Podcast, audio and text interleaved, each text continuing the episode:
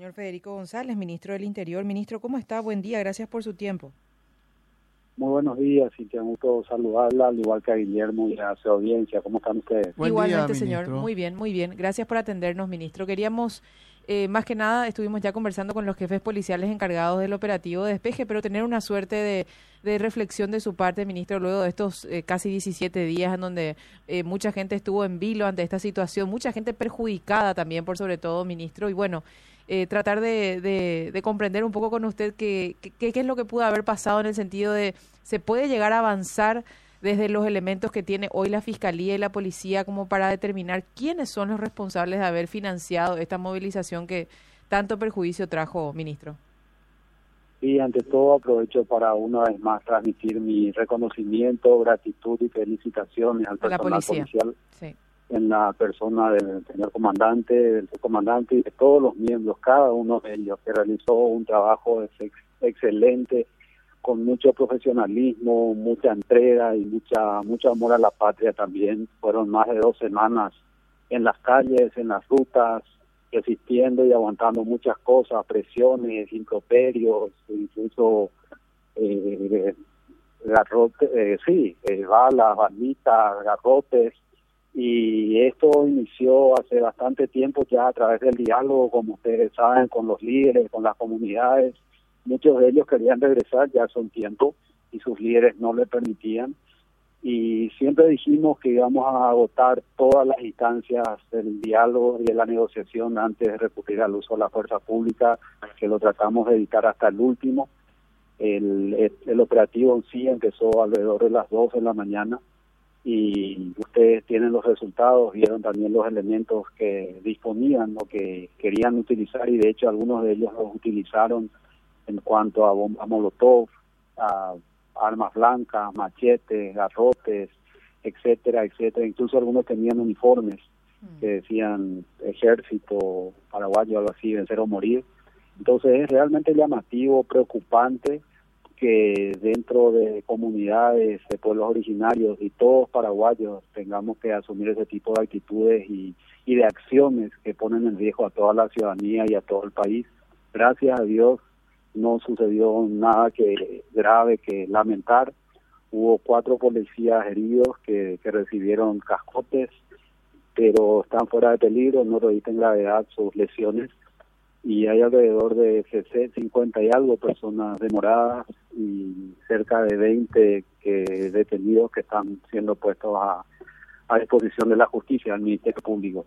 Pero en cuanto a la reflexión, a lo que esto significa, es realmente triste, preocupante, como le señalé hace un rato, entre compatriotas, entre, entre paraguayos tengamos que tener este tipo de, actitudes, no respetando el, el resultado de una fiesta cívica, democrática, ejemplar del, del domingo 30 de abril.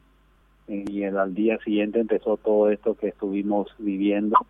Y llama la reflexión también cómo es que se organizan de esta manera, el financiamiento está siendo investigado ya también por el Ministerio Público, varios de ellos reclamaban que los recursos, la plata no les llegaba, no se distribuía como tenía que ser, recordarán ustedes, creo que antes de ayer o un día antes, la apoderada general del Partido Cruzada, Nacional y presentó una denuncia porque se presentó ante los líderes que estaban en la manifestación a reclamar eso y, la rodearon y, tuvo que intervenir la policía para, para sacarla de allí y ella formuló esa denuncia. Entonces, muchos aspectos, muchos elementos que, que deben ser analizados y evaluados con, con mucha seriedad porque así no podemos seguir, lógicamente. Los paraguayos no queremos ni merecemos esto. Todos queremos y merecemos vivir en paz, en tranquilidad para poder desarrollarnos, llevar adelante nuestras actividades como corresponde.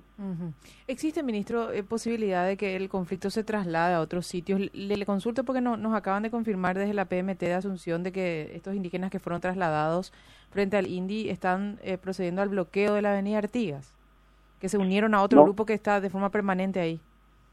En realidad ellos fueron trasladados al, al INDI para organizarlos él les está dando desayuno y, ya próximos a partir a sus comunidades ya están los camiones de la policía y de las Fuerzas Armadas dispuestos para trasladarlo a su comunidad. En relación a lo que, eh, ya que estábamos reflexionando en relación a eh, estas movilizaciones frente al TSJE, eh, no fue posible desalojarlos antes, no se quiso. ¿Cuál es la cuál es la situación que se dio, ministro? Porque leemos muchos comentarios dicen por qué tardaron tanto en varios comentarios de la ciudadanía, sobre todo considerando un poco lo que sufrió la gente que pasa por ahí para movilizarse y también los comerciantes que perdieron millones, eh, los que trabajan en la zona. Guillermo, ante todo es más que comprensible la situación por la que pasaron hasta hace unas horas los residentes en esa zona y los que tienen comercios y negocios. El perjuicio es enorme, así que mucha comprensión y consideración hacia ellos y, y mi respeto también por toda la paciencia y lo que tuvieron que soportar pero al mismo tiempo tienen que tener en cuenta lo siguiente, y se los digo a todos también a la ciudadanía. Muchos dicen, ¿por qué no entraron hace rato ya a golpear, a, a garrotear, a, etcétera, etcétera, etcétera? Y no es tan sencillo. Imagínense el riesgo que corrió la policía y el, gobierno nacional, el Ministerio del Interior en la madrugada de hoy.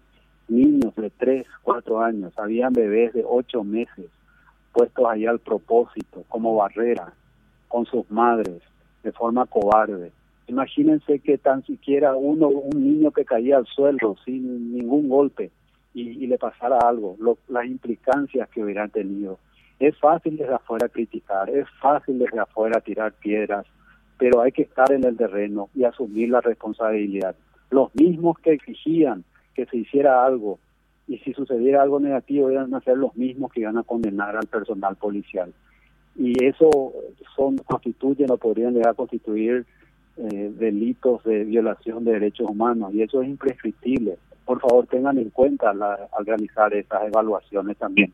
Si me permiten, voy a recurrir a un medio que, unos segundos nada más para con el celular, quiero que lean a ver si puedo. Un segundito, por favor. Sí, adelante, ministro. Porque es indignante y preocupante a la vez. Les voy a leer lo que dice un medio sobre lo acontecido esta mañana. Sí. O esta madrugada. Y ustedes saben muy bien que no es así. Dice, urgente, varios heridos, detenidos y niños extraviados. Policía atropelló a los manifestantes mientras dormían. Tras el violento desalojo hubo varios heridos. Denuncian extravíos de niños indígenas y detenciones de varios manifestantes. Urgente. ¿Qué medio es, ministro? Ustedes saben que eso no es realidad. No. Están mintiendo. Y bueno, entonces, y, y si con la verdad juegan así, imagínense si hubiese sucedido una de esas pequeñas cosas, una, un, un, niño, un niño que haya salido herido, que haya caído al, asfalto, lo que hubiesen dicho. Eh, por eso, no no es tan sencillo, desde afuera es fácil, pero hay que estar en el terreno. Claro, eh, no, y sobre todo además, eh, nos fuimos lamentablemente de un extremo a otro y se le quitó demasiado poder a las fuerzas de seguridad. Ahora te, te, asaltan y por poco la víctima no es el delincuente y vos tirado ahí no, no tenés ninguna, no, no, no se eh, abordan tus derechos. Pero, eh, y en relación a eso, escuchamos que nos decía el, el comisario eh, que se hizo Paredes, el trabajo con la gente de derechos humanos, se grabó el procedimiento. Esto va a ser una mecánica que se va a repetir a partir de ahora, porque entonces vos tenés todas las garantías del trabajo que estás haciendo, ministro.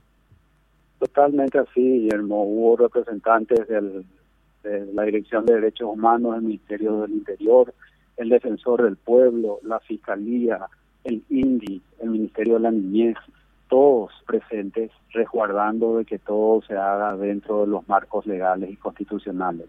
Entonces, todo eso, pero aún así puede salir algo mal. El riesgo está siempre latente en este tipo de operativos. Gracias a Dios no pasó, no sucedió eso.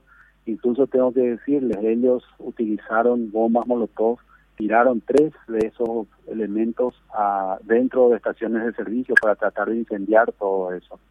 Y, gracias a Dios se pudo contener y, no pasó, no, no sucedió eso.